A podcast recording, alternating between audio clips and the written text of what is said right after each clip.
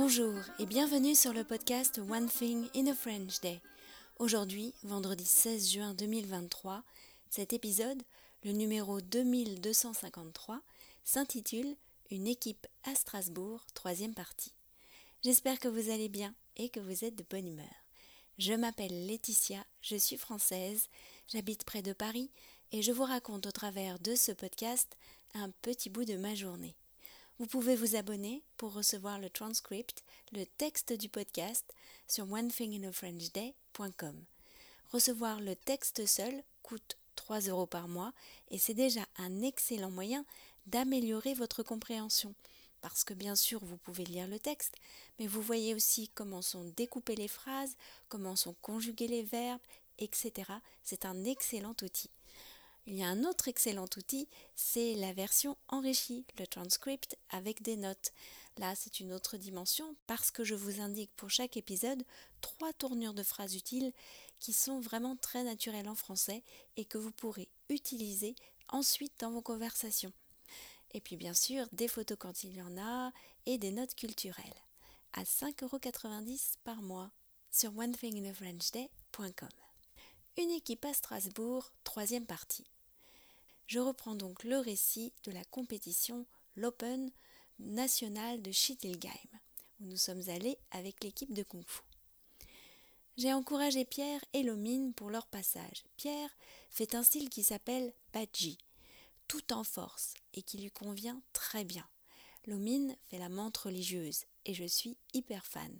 Il est très bon et c'est un vrai plaisir de regarder son enchaînement. Il a eu la médaille d'or. Il l'a aussi eu pour son passage à la grande épée qui se tient à deux mains. Anthony était le dernier à passer, en double sabre, dans sa tenue dorée. Toute l'équipe l'a encouragé.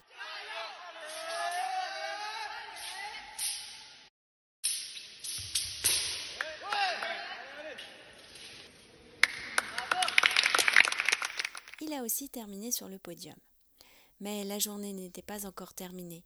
Il restait encore les battles. Sadoun avait constitué une équipe de vétérans, Pierre, Francine et moi. On a appris au dernier moment que l'un de nous devait faire un passage avec une arme longue. Tu peux passer au bâton, Laetitia? m'a demandé Francine. Sinon, on déclare forfait directement. Euh, je connais que la première partie de l'enchaînement. C'est pas grave, tu fais tout au ralenti. Ok, je vais demander à Julien s'il peut me prêter son bâton.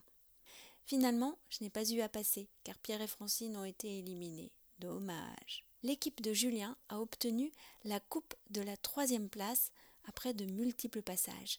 Lola, Alexandre et lui ont été vraiment incroyables d'énergie, de force et de souplesse en cette fin de journée. Après la remise des coupes et des médailles, nous pouvions enfin nous changer. Un coup de bus et nous étions à la gare, assoiffés et affamés. Nous avons trouvé un sympathique bistrot pour boire un coup et manger une des spécialités locales, la tarte flambée ou Flammenkuche. Quand nous avons pris le train, le chef de bord a accepté de nous replacer pour que nous soyons dans la même voiture. Michaela, la coupe à la main, est allée le voir pour lui demander quelque chose. Ok, venez me voir après Metz. C'est bien parce que vous avez la coupe, lui a-t-il répondu en lui faisant un clin d'œil complice. Et c'est ainsi que.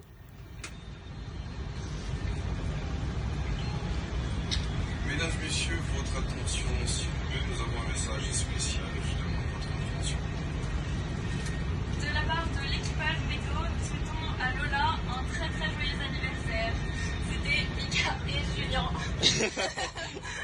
Merci, messieurs, bon voyage. Sympa, non? C'est Julien, sourire aux lèvres, qui a eu le mot de la fin. Franchement, c'était une des meilleures compètes. C'était trop cool d'être tous ensemble. Et j'ajoute, Alistair, Nico, Noé, vous nous avez manqué. One Thing in a French Day, c'est fini pour aujourd'hui. Je vous retrouve dès lundi pour un nouvel épisode du podcast. D'ici là, je vous souhaite de passer un très bon week-end. À bientôt.